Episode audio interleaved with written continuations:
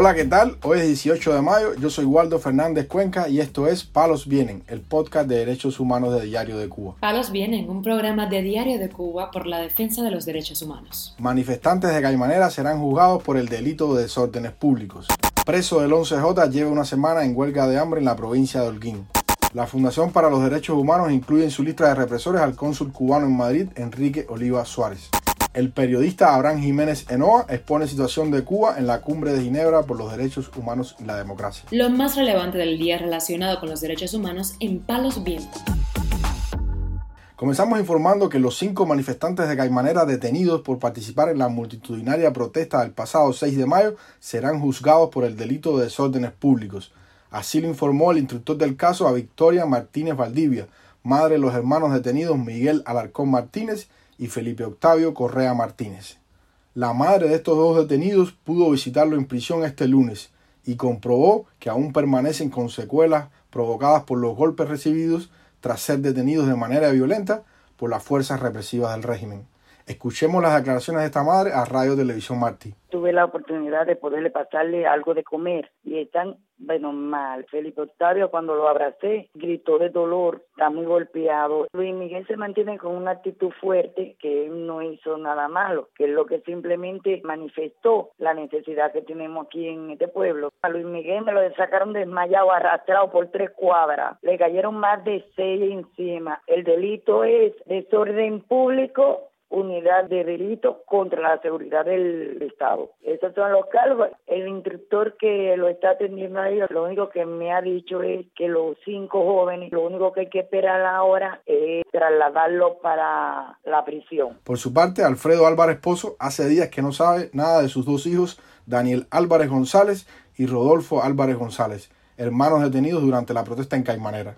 El padre de estos hermanos viajó este miércoles junto a Martínez Valdivia a la ciudad de Guantánamo con el propósito de contratar los servicios de un abogado.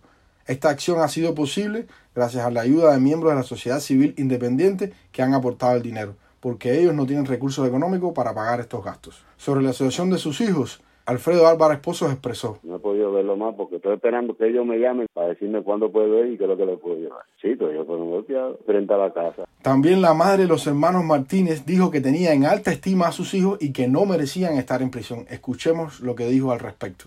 Es una cosa que me hace orgullosa de mis hijos. Ellos lo que han reclamado es para todo, la necesidad y el hambre que estamos pasando en este pueblo. Quisiera que todo el mundo reflexionara en este país lo que estamos pasando. Están presos injustamente. Por otro lado, el prisionero del 11J, Josvani Rosel García Caso, lleva una semana en huelga de hambre en la prisión conocida como Cubasí de Holguín. Este preso político exige su liberación como único requisito para abandonar la huelga. Su esposa, Maylin Rodríguez Sánchez, declaró al portal Cubanet, me dijeron que él quiere la libertad o la muerte, pero que eso era imposible y que, si no sale de su postura, lo van a dejar morir.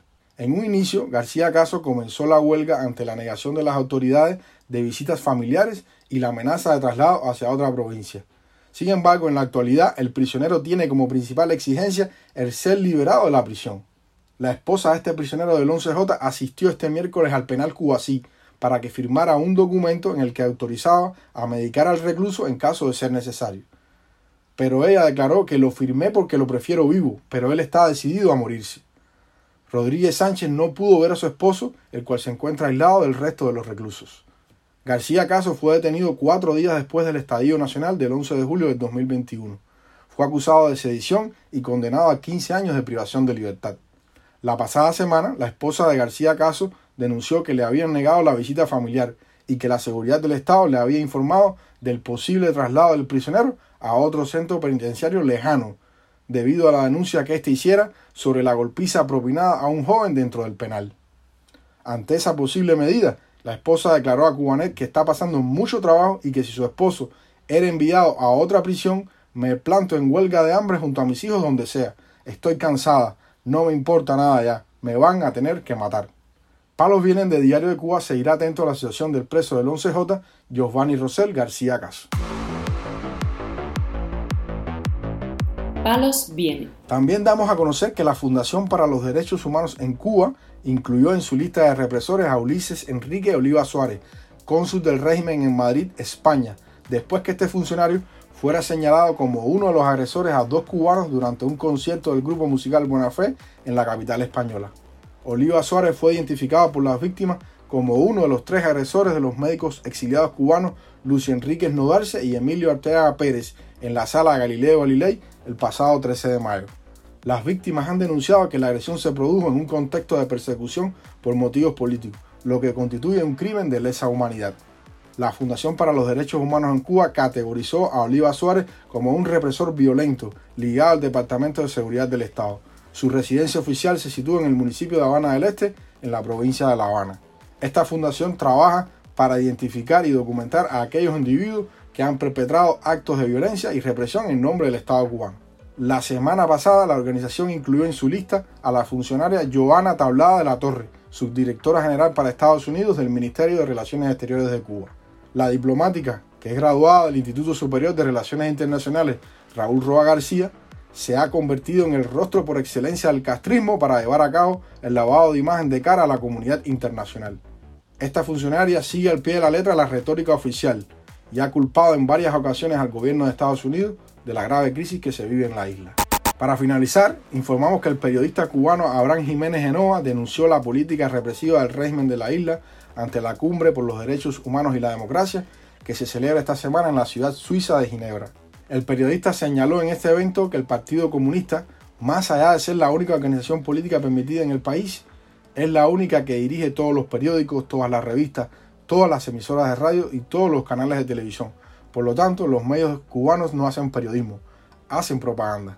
Jiménez Genoa expresó además que cuando comenzó con un grupo de amigos a escribir de la verdad de la vida en Cuba, de su sistema de salud y educación pública y también de la represión a la oposición, el régimen les acusó de violar las leyes y a partir de ahí empezó la hostilidad.